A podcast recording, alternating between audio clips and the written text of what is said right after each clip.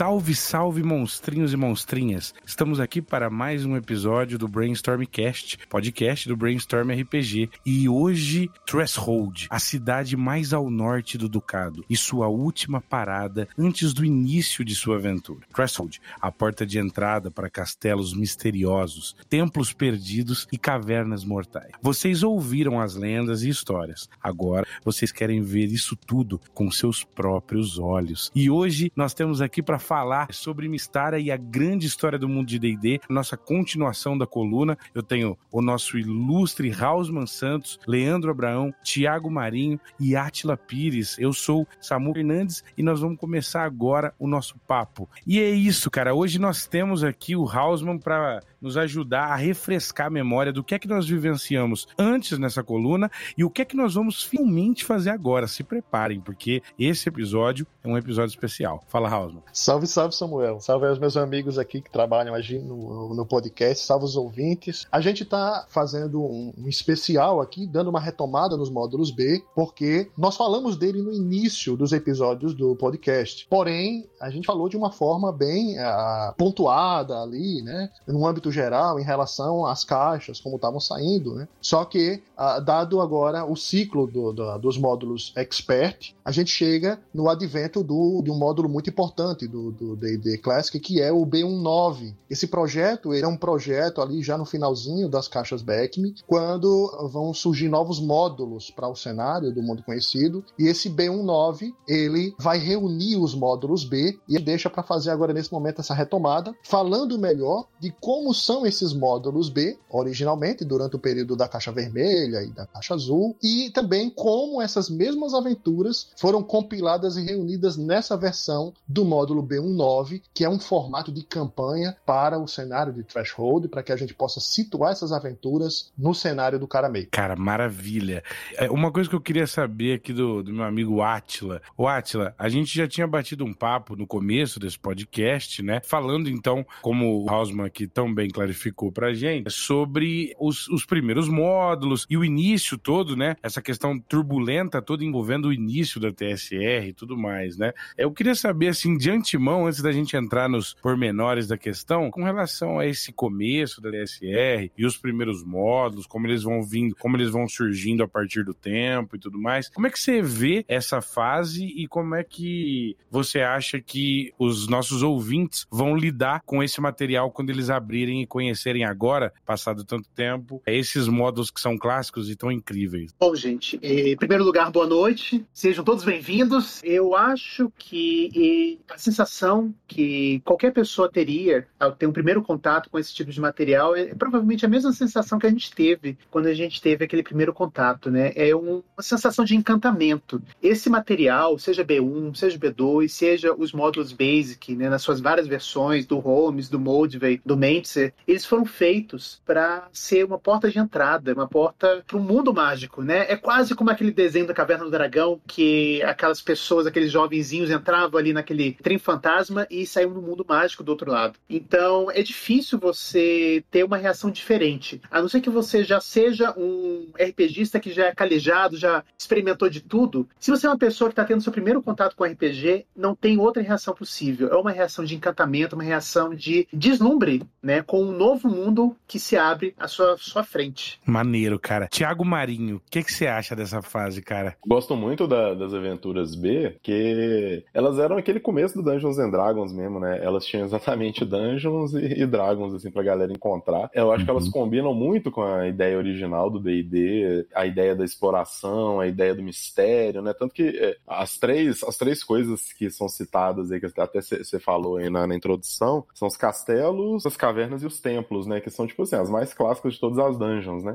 Então, eu sempre acho que, tipo, os caras estão remontando esse momento, né? E era isso, era exploração, você entrar naquele lugar desconhecido, bizarro, ficar ali meio perdido, meio assustado. Você podia encontrar alguma coisa, algum monstro, alguma armadilha que você ia morrer ali imediatamente, né? Eu, eu tenho para mim, assim, que a galera jogava meio com medo, né? Você entrava ali, tipo, então, uma coisa que eu, que eu gosto muito de. Eu mesmo interpreto muito isso quando eu entro numa dungeon, um personagem meu, eu fico meio bolado, assim, caraca, velho, tipo, o que, que tem naquele corredor? O que, que tem virando aqui à direita, né? Por que, que ninguém veio aqui antes e roubou tudo dentro? Então eu acho que tem uma. eu acho que tem uma coisa que o DD tinha nessa época, assim, que era um pouco mais de, de botar medo no jogador mesmo. Assim, eu, acho, eu acho engraçado, eu acho diferente, assim. Sim, sim. Hausman, você é, disse que você ia explanar um pouquinho, né, sobre essa nossa primeira parte e a gente fazer todo esse aporte histórico e tudo mais, para ir clarificando na cabeça das pessoas. Porque eu imagino também que tem, deve ter muita gente que talvez começando agora, né, clicou aí nesse episódio e aí talvez ainda não ouviu os episódios anteriores. Seria legal, Hausman, se você pudesse explicar de maneira assim pormenorizada e, e tranquila, para a gente conseguir entendendo aos poucos como é que essa união, né, por exemplo, entre o que vocês citaram, castelos, cavernas, templos, dungeons, como é que isso vai se tornando esse universo imenso do qual a gente já tão bem explorou, né, no Expert e em seus vários episódios. Como é que, como é que se dá essa questão, essa magia? À medida que você tem é, a apresentação oficial do cenário do mundo conhecido, tanto na fase do BX como na fase do Beckme, você tem ali um, um gigantesco local de Brum, o continente de Brum, para você poder explorar todo em hexágonos, né, com culturas diferentes, povos,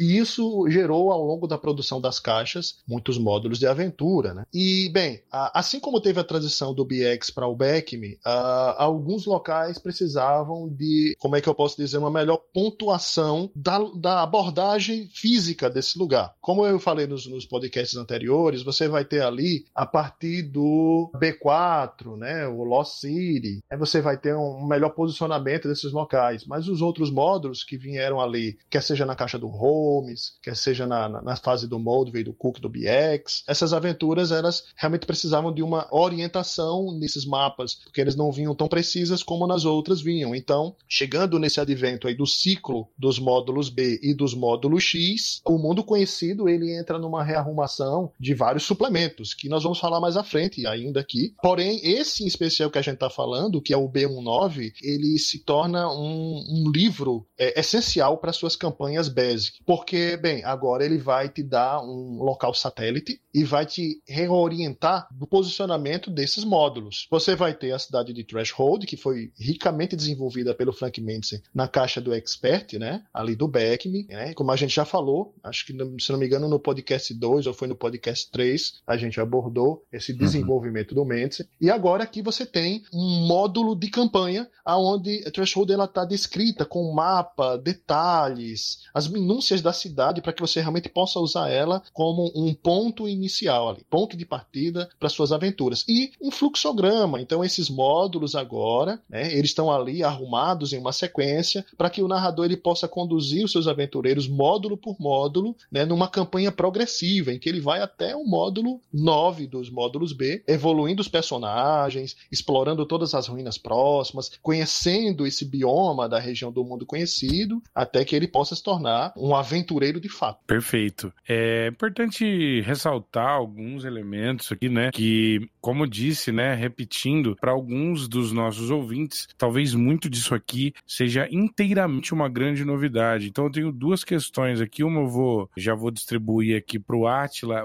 a segunda na sequência para o Tiago. É seguinte, Atila, às vezes a pessoa está ouvindo aqui, por exemplo, o Hausman citou, né? O Mentzer, né? O, antes nós citamos aí o Guy, o Gygax, o E seria legal a gente explanar, assim, rapidamente quem são essas personalidades na, na base, assim, para que as pessoas que estejam ouvindo consigam acompanhar junto conosco nesse crescimento aí, é, essas personalidades, esses módulos incríveis, né? Então, Atila, te pergunto, quem são esses três nomes? Gary Gygax, Dave Arneson e Frank Mentzer. Bom, eu, eu fico até sem jeito de falar sobre pessoas tão conhecidas assim, porque qualquer fala que eu vá ter vai ser uma fala que vai reduzir o papel delas, né, o papel dessas três pessoas. Basicamente, Arneson e o que são os criadores, né, do D&D, os criadores da noção do que, que é um RPG. O que vai estar tá envolvido nisso já desde o Chainmail, que era um wargame, e o Arneson conhece ele no contexto do wargame e tem um estalo, né, de olha só, a gente já está começando a fazer aqui wargames, que cada, cada jogador, em vez de jogar com general aqui que vai liderar um exército, ele está jogando aqui com um personagem específico com o padeiro, com o marinheiro e tal. E por que que a gente não faz aqui uma aventura onde a gente vai jogar com Aragorn, que a gente vai jogar com Legolas, né? Se a gente fosse pegar um exemplo do Senhor dos Anéis. Então, a junção desses dois grandes nomes, que é o Arneson e o Gygax, o trabalho em conjunto deles vai resultar né, nesse produto maravilhoso que a gente tem, que num, num recorte mais específico é o D&D, e num recorte, num recorte mais amplo é o próprio RPG. Então, a gente não tem como falar de RPG sem falar desses dois nomes. E o Arneson, especialmente por tudo que a gente está falando aqui, ele é bastante importante porque é justamente com a primeira campanha de D&D do mundo, né, que é a campanha de Blackmoor, que ele mestre os jogadores dele, é que a gente vai ter o germe do que a gente entende hoje como sendo Mistara. Blackmoor é algo além de Mistara, mas ao mesmo tempo ele também é Mistara. Então é justamente com Arneson que a gente vai ter esse nosso ponto de partida. E além disso, a gente, é, você já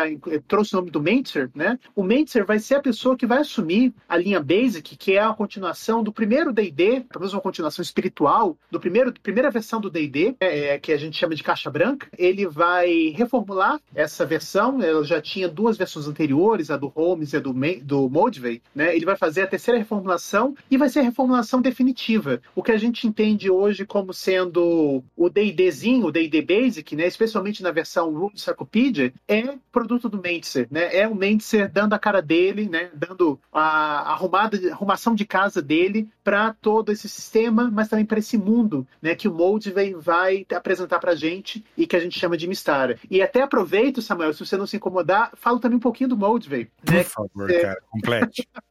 que vai ser justamente, então, a segunda pessoa a assumir a linha base, né, anterior ao Mentzer, posterior ao Holmes, e ele vai não só dar essa reorganização no, no sistema de regras do D&D clássico, né, do primeiro D&D, do caixa branca D&D, e de fazer esse D&D que é o D&D que é justamente aquele feito para trazer novos jogadores, aquele feito para ser aquela, aquele encantamento para os jovens, né, aquele encantamento até mesmo para os adultos que nunca jogaram D&D. Esse trabalho do Moldvay vai incluir também a campanha dele, que nem o Arneson vai trazer a campanha dele, que é Black Moor, o Gygax vai trazer a campanha dele pro AD&D, que é o Greyhawk, o Moldvay vai trazer a campanha dele também, que é justamente Mistara. Na época não tinha esse nome ainda, era, ainda era mundo conhecido, Non World, né? Mas o Moldvay traz essa, essa experiência dele de mesa, essa experiência dele de campanha, que inclusive a gente já até comentou aqui anteriormente, que foi provavelmente a primeira campanha compartilhada, a primeira campanha multi-mesa, né, multimestre do mundo, né? Foi justamente essa do Moldvay. Eu não sei pronunciar o nome do colega dele, eu acho que é Shrek, o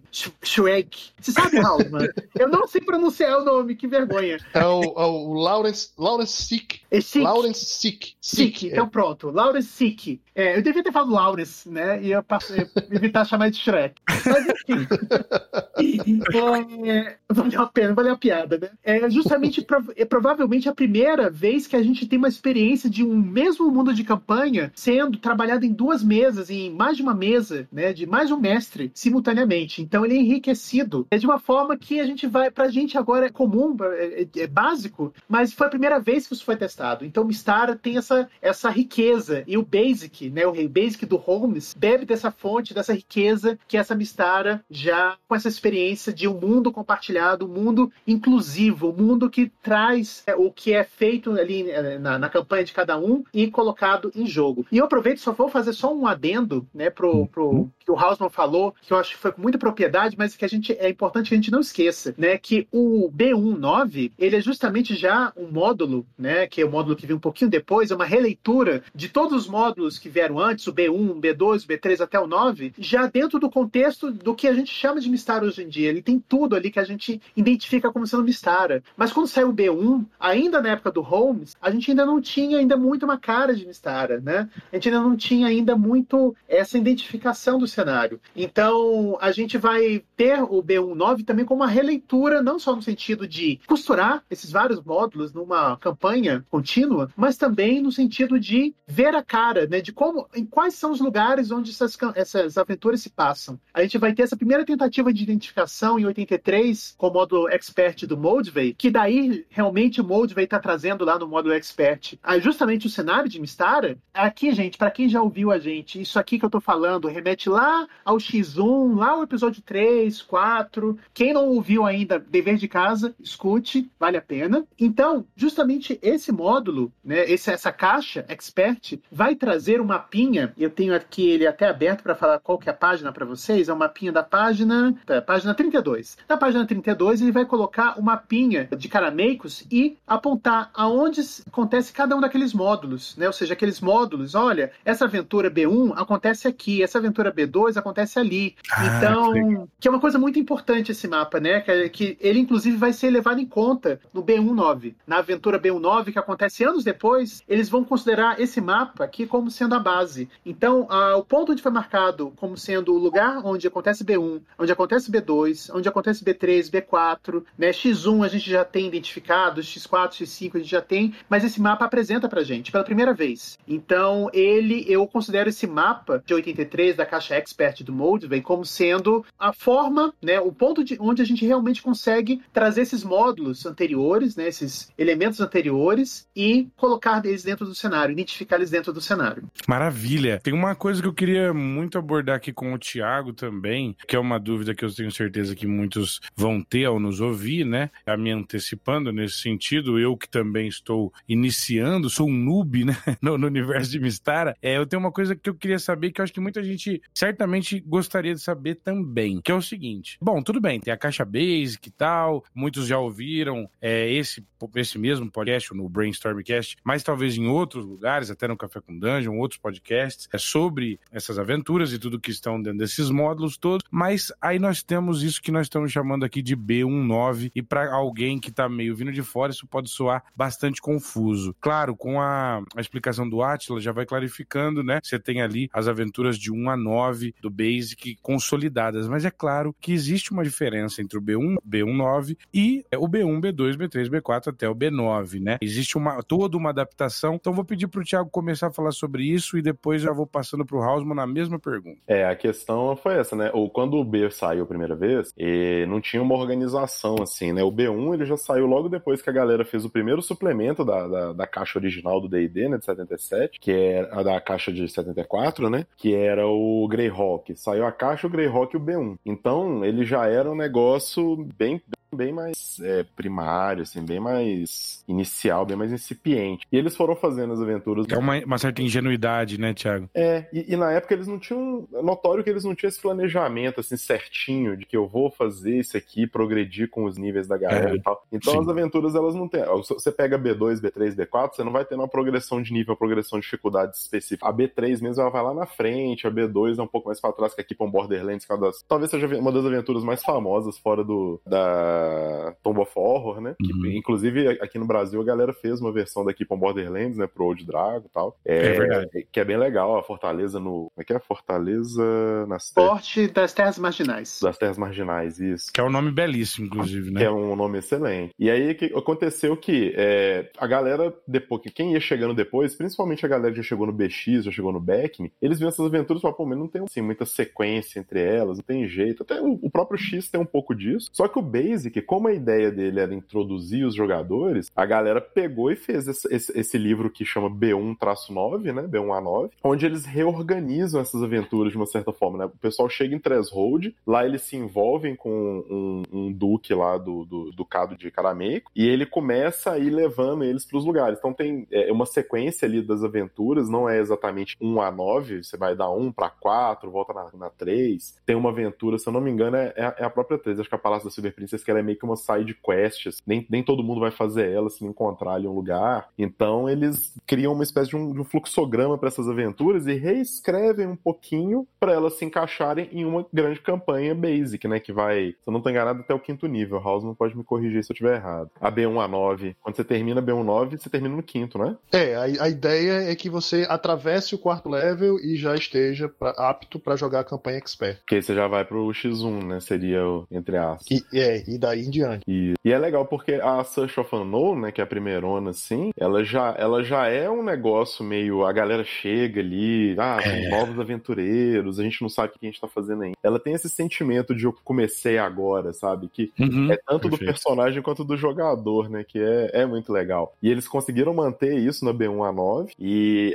e, mas, mas colocaram uma ordem lógica ali com a qual você pode aproveitar todas essas aventuras e você não precisa comprar os outros livros, você só precisa comprar o. Bom, você é, conseguir encontrar, né? Você só precisa comprar um. Maravilha. Rausman Santos, vamos. Bom, vamos lá. Ó, pra gente também dar nome ao módulo, né? Pra pessoa não ficar só no B19, em Search of Adventure, em busca de aventura, o que a gente tem que ter em mente quando a gente fala desse módulo é, bom, é a chamada, a chamada que ele tem na frente, né? O que, que ele diz? Ele diz que é o melhor de todos os módulos da série B aqui apresentados como uma aventura épica, uma campanha para o cenário do Grão-Ducado de Caramei. Best of the Viserys Mole. isso, isso, né? Então, quando você pega um livro desse, e ele não é um módulo de, de 32 páginas, não, não, não, não, não. Você está pegando uma coisa de mais de 150 páginas. É para o um narrador ler, se debruçar, ver o fluxograma, saber que ele vai situar os seus personagens em threshold, e dali, ó, é só aventura, dependendo. Você tem um mini sandbox aqui para os jogadores poderem é, iniciar sua campanha. Daí essa importância do Carameicos como um cenário inicial para as campanhas do mundo conhecido. Você vai ter todos os sete de aventuras B posicionados ali, é, e arrumados dessa forma. Quando você tem ali o, o lançamento do módulo B1, no início ali modestamente na caixa do, do Holmes e depois ali junto com a, as caixas do Mold e tudo mais, você ainda vai ter o B1 monocromático, né? Uhum. É, é, você só vai ter noção da versão colorida dele lá para 81, quando vai começar a ter isso. E ele realmente é designado para iniciantes. De modo que o que você vai ter basicamente no, no B1 original é uma ideia de, de uma estrutura de uma dungeon em que o narrador vai ter ali uma tabelinha para ele poder rolar o que? Os monstros da sala, o ouro. Maravilha. Ele vai aprendendo a fazer o design ali de, de como narrador e administrar esses perigos. Aquilo ali tá mais como um toolkit, né? Um uhum. kitzinho de ferramenta ali, em que basicamente ele já vai aprender a administrar. Então, um B1 apresentado no início ele está dessa forma. Mas aqui não, aqui no B19, além de ser revisitado é, esse mapa e o conceito, você já vai ter ele, como o pessoal já falou antes aí, ela está orientada como uma side quest, ali perto do módulo B8, que é a jornada à rocha, né? E você podendo revisitar essa caverna, mas ela agora é devidamente orientada dentro do cenário de Carameco, você poder jogar de forma mais adequada. E da mesma forma ele vai fazer isso com os outros módulos B que vão seguindo. Um negócio que eu acho legal é que a... eu queria comentar que o título da, da B1, né, que é Em Busca do Desconhecido, uhum. é, ele mostra como que a ideia era que os, os, aventureiros fossem uma, uma coisa mais ativa, né? O aventureiro, ele está buscando aventura, né? Isso! Ele não tem esse negócio Perfeito. que a gente tem hoje de ser uma história que meio que cai no colo do cara, né? Que foi ali depois do casal, do, do fugiu agora, galera. Os arcos de campanha do Dragonlance, você fala? Isso. Trace Rick. Hickman. Uhum. Eu queria acrescentar um detalhezinho, é, para quem conhece aí o módulo B1, é só informar que até 79, tá? Você vinha acompanhando ele um manual de conversão para o AD&D, porque a caixa Holmes ela era um ponto de bifurcação entre o, o BASIC e o AD&D. Então você tinha até 79 esse manualzinho de conversão. Claro que quando você vai ter a versão colorida tá, e tudo mais, aí é, você já não vai mais acompanhar isso no, nas outras versões do módulo. Perfeito. Cara, a,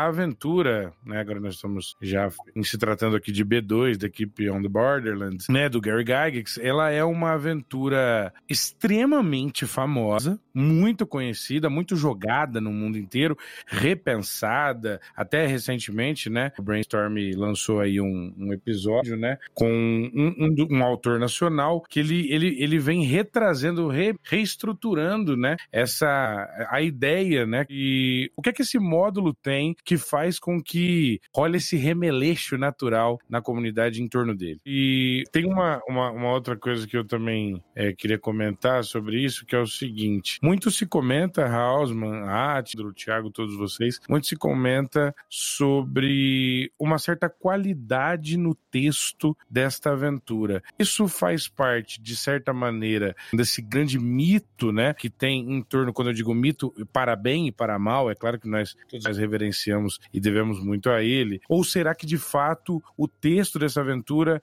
é tão bom quanto parece? O que, que você acha, Ati? Eu acho que sim, eu acho que ele é uma aventura que de... é engraçado engraçado, é interessante como que ela consegue te capturar sendo tão simples, tão essencial, tão inescapável, né? Mas ao mesmo tempo relativamente básica, mas tem algo nela que realmente te prende. Eu acredito que sim, tem muito a ver com essa, essa, esse poder de síntese, poder de escrita do autor, do Gygax, mas eu também acho, e aqui eu vou colocar aqui um parêntese em cima do que a gente já falou sobre essa questão da mística em cima do B2, eu acho que também tem a ver, eu vou dar um exemplo aqui para quem conhece Hero Quest. Se eu falar de Witch Lord, hum. naturalmente o, os cabelos do braço já vão começar a arrepiar. Porque assim, eu acredito que também eu, o fato do B2 ser tão importante, tão central pra gente, é o fato do momento onde ele foi lançado. É, o B1 é uma aventura muito importante, muito interessante, mas o B2 eu acho que é a primeira aventura completa que realmente foi feita, vou colocar entre aspas, pra gente grande. O B1, ela ainda está ensinando o mestre a mestrar. É que nem aquelas aventuras introdutórias é, de exemplo que vem no, né? Que, é, tem aventuras de exemplo que vem no, no, nos todos os Bs tem, né? O B do Mente tutorial, tutorial, gostei do, do termo. A, por exemplo, a aventura da Alina e do Bargo lá no, no, no Mentzer, né? É o tutorial daquele, daquela versão. Ah, no Moldvay, a gente tem o Haunted Keep. E, e, no Holmes, a gente vai ter a Torre de Zenópolis, que são aventuras também muito importantes, muito. Nossa, coisa maravilhosa. É, claro, não, são inesquecíveis. Mas o B2 é realmente a primeira aventura que vem para olha, agora você vai jogar de verdade. Nossa. Agora é coisa séria. Emoção. Né? Então, assim, o fato dela vir naquele momento, dentro do, do, do material do, do Moldvay, tanto a, o B quanto o X são capas lindas e que ó, uma remete à outra, né? Uma você tem aquela moça descendo as escadas, tem um dragão, e na outra tem um mago olhando aquela cena, né, à distância. Então, assim, quando você pega aquele módulo, que é o módulo que acompanha, e agora você diz, ok, agora a gente vai jogar de verdade, tem uma sensação que é uma sensação que você não consegue escapar. Então você junta o fato dela ser provavelmente a primeira aventura, vou colocar de novo entre aspas, para gente grande, que realmente é, a gente tem como, publicar, como é, publicação. Né? B1 eu respeito muito, muito, mas ela ainda é uma aventura para ensinar o mestre a mestrar. B2 não, B2 já realmente chega para mostrar como que a coisa é feita. Né? Vamos jogar de verdade agora. Junta isso dentro do contexto do BX, dentro do contexto do material do, do Moldvay. Junta isso dentro de, nossa, é, eu acho que talvez seja também a, a própria cara do Forte, né? O, o Forte, que é dá, dá o tema, né? Dá o nome pro, pro módulo, ele é um Forte que ele é muito. Ele é um ponto de partida realmente. Ele é aquele lugar onde você se sente, ok, agora eu estou seguro, eu posso me preparar para minha próxima aventura. É um lugar que a capa, né, foi colocada exatamente no verso. A gente tem, inclusive, a imagem do Forte, né, no verso da, do módulo. Então, eu acho que tem são muitos elementos se somando, né? E quando eu penso no B2, quando eu penso nesse, nesse título, né, o Forte das Terras Marginais, na tradução do pessoal do Old Dragon, eu coloco como sendo equivalente ao Witchlord lá do Hero Quest, ou seja, é algo que é muito clássico, é algo que se você pensa em um, você não consegue não pensar no outro junto, né? É. E eu acho que isso tem muito a ver com o fato dele ser tão importante, tão é, amado. Os pontos que tornam o B2 bastante forte, né, como todo mundo já tá falando, né, mas eu vou enfatizar, você tem essa, essa coisa marcante das cavernas do caos, né? Bem, as cavernas do caos vão ser posicionadas de, de igual modo também quando você vai ter o B19, né? Ela segue aquela linha de fluxograma, ela vai ser a, a, alocada direitinho ali na região de Carameicos, mais precisamente lá na região próxima do Forte Castelã. Então ele vai dar uma orientação para você posicionar a aventura já na adaptação do B19 é, para aquela região. Mas uh, o, o, o, forte, principalmente também do, do B2, é que enquanto você tem no B1 essa a, a orientação de, de tabelas para a rolada das salas. No B2 você joga como se estivesse jogando sob a orientação do próprio Gary, porque eh, esse módulo, além de ser designado para DMs iniciantes, ele vai ter toda uma área de setores com dicas para o narrador, dar dicas para que ele possa conduzir a aventura lá nas palavras do próprio Gary Gygax. Esse módulo ele fez tanto sucesso que rapidamente ele passa a substituir o B1 nas caixas. Você vai comprar as caixas depois vai começar a vir o módulo B2 e nessa contagemzinha conta-se que mais de 1,5 milhões de cópias do B2 Isso. seguiram em lançamento Sim. junto com a caixa do Corebook. Só no Corebook, fora a contagem de quem comprou por fora esse módulo. Sim, sim. É, aproveitando então o gancho aqui do Hausmann, com relação à identificação dele dentro do contexto de D9, ou pelo menos dentro já do que o Expert vai trazer lá do Moldvay, né, no, no mapinha, onde aparece pela primeira vez o lugar onde esse módulo se passa dentro de Carameicos, é justamente o que o Hausmann falou, é o Forte Castela, né? Quem teve acesso ao material de Carameicos lá da Abril Jovem, lá nos anos 90, e eu estou falando de uma forma como, assim, lá no passado, mas a gente ainda consegue, né, com certa facilidade, encontrar esse material disponível é, no Mercado Livre. Não sei se pode fazer propaganda aqui ou não, mas em sites de venda.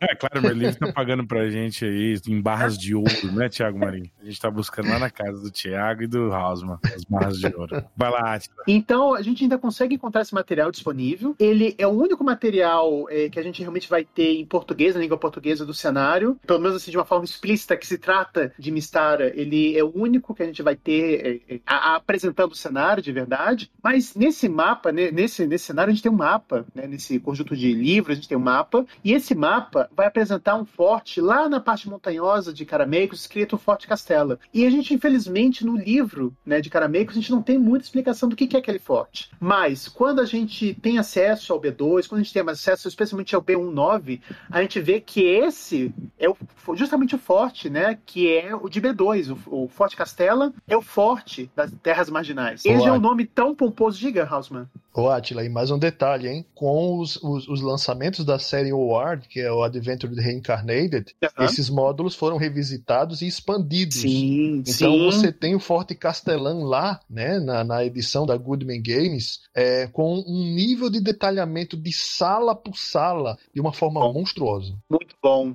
Maravilha.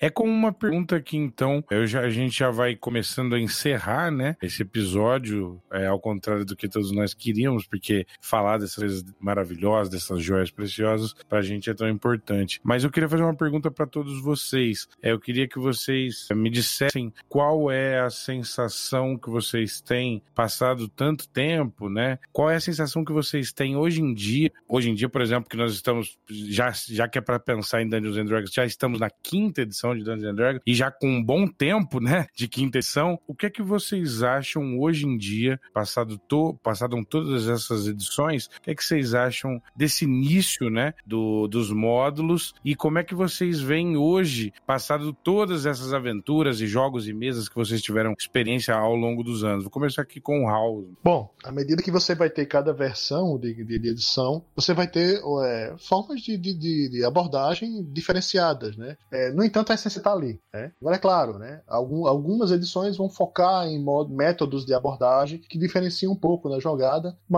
é, no final tá todo mundo jogando D&D. É, eu, eu, quando sento com meus amigos e quando vou jogar as aventuras clássicas do mundo conhecido, D&D tradicional, eu, eu, eu, tenho a mesma sensação de que, sei lá, você que assiste série de TV, tem a série lá do Strange Things, os meninos se reúnem lá no porão e eles estão jogando lá a caixa vermelha, a caixa azul, né? estão lá se divertindo, Não. rolando dado. Eu, eu me sinto a mesma criança jogando e me divertindo com meus amigos. Depois rindo e contando as histórias. Maravilha, cara. Átila. Bom, é, eu tenho que confessar, eu acho que talvez daqui dentre, dentre nós eu sou o principal defensor do D&D quinta edição, mas eu vejo isso de uma forma que o D&D quinta edição ele é uma retomada. Ah, justamente muitos dos elementos que a gente tinha lá na, no old school, no antigamente, estavam sendo esquecidos em edições mais modernas, né? Então eu gosto muito da quinta edição, entre vários motivos, eu não digo aqui que a quinta edição edição perfeita, mas um dos vários motivos que eu gosto da quinta edição é justamente essa esse, ser uma porta de entrada para a gente poder apresentar para as novas gerações aquilo que a gente experimentou e que a gente tem um afeto muito grande, um carinho muito grande. Então eu gosto bastante da quinta edição e não falo isso como sendo uma defesa da quinta edição em detrimento das, dos hacks nacionais, muito pelo contrário. É, mas eu acho que a quinta edição ele veio muito mais a contribuir do que qualquer outra coisa. E eu digo isso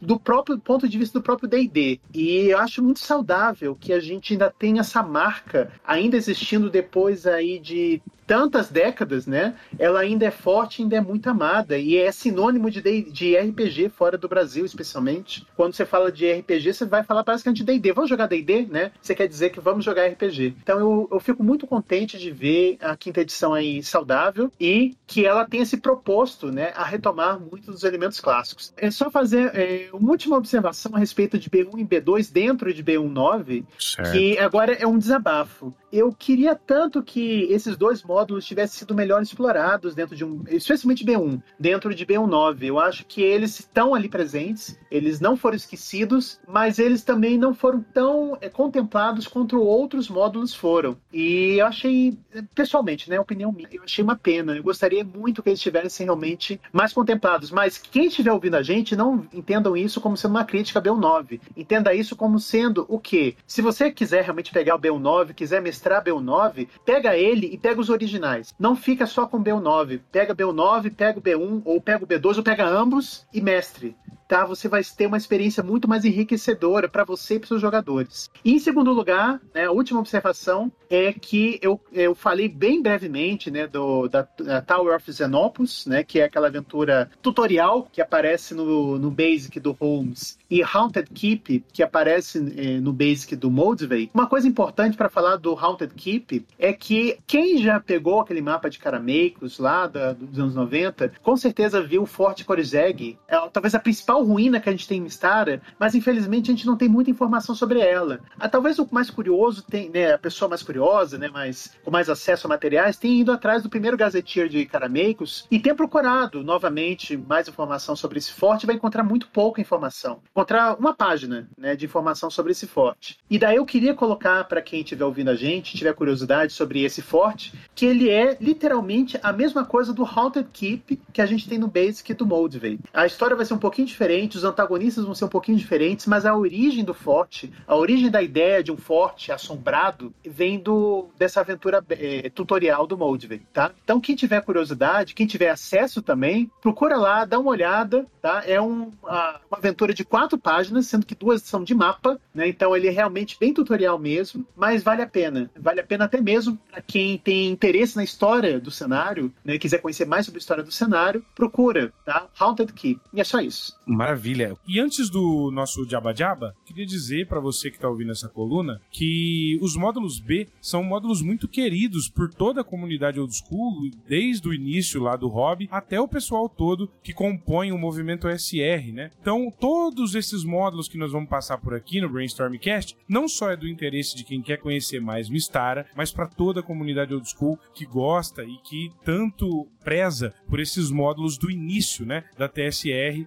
e do nosso hobby. Então, agora o Diaba Diaba, vamos com o Hausman Santos. Vai lá. Ok. É, uh, só antes de falar, eu, quando eu entrei logo para a equipe do Pandius, né, para escrever artigos, lembro que a gente estava discutindo sobre eventos e coisas do cenário e eu tinha curiosidade sobre algumas regiões. Aí eu, e o Bruce estava falando sobre isso, o Bruce Herd na época, e eu falei com o Bruce, eu disse: Olha, ô Bruce, o que, que você pode dizer? Você vai escrever alguma coisa sobre isso, sobre esse local? Ele disse: Cara, faça, escreva. Escreve o que tu tem em mente, traz para cá. Vamos discutir de, de, de, forma aberta aqui, surge as ideias e a coisa surge. E foi aí que eu, foi lá que eu entrei na equipe do da Threshold, né, Magazine, né? Foi a necessidade de escrever sobre esse local. No caso era um reino, um reino de monstros chamado Lin, que existe no cenário do, do, do mundo conhecido do Mistara lá. E o Bruce fez essa chamada e aí acendeu aquela centelha, né? Poxa, é isso, cara. É, é pegar, fazer, trazer a ideia e discutir com, com, com a galera. E, e é em cima disso que, que a revista Threshold ela é trabalhada, né? O, os proponentes que fazem os seus artigos lá na, no, no Vault of Pandius, eles levam os artigos, eles, eles são discutidos com os editores, é, tudo é pontuado direitinho, e, né, e os temas são desenvolvidos, revisitados, sob consulta de, de todos esses materiais clássicos, né, de forma a enriquecer, ampliar, propagar, revisitar. Com base nisso, eu faço o jabá de convidar você que queira conhecer a periódica de Mistar, a Threshold Magazine, que fica lá no Vault of Pandius. Saiu agora a edição edição número 26, que é sobre vilões, heróis e organizações. Então o PDF está lá gratuito para você poder baixar e acompanhar esse belíssimo trabalho né, que a gente se debruça com amor para escrever para vocês. Se quiserem visitar também as páginas aqui no Brasil, que nós temos sobre Mistário, Mundo Conhecido, recomendo no Facebook, Fãs do Caramecos, da Abril Jovem, e também do grupo do Mistário de Hausman lá, esse grupo que é formado né, pelos os fãs de, no, aqui no Brasil do cenário de Mistária, como também alguns membros de fora do Brasil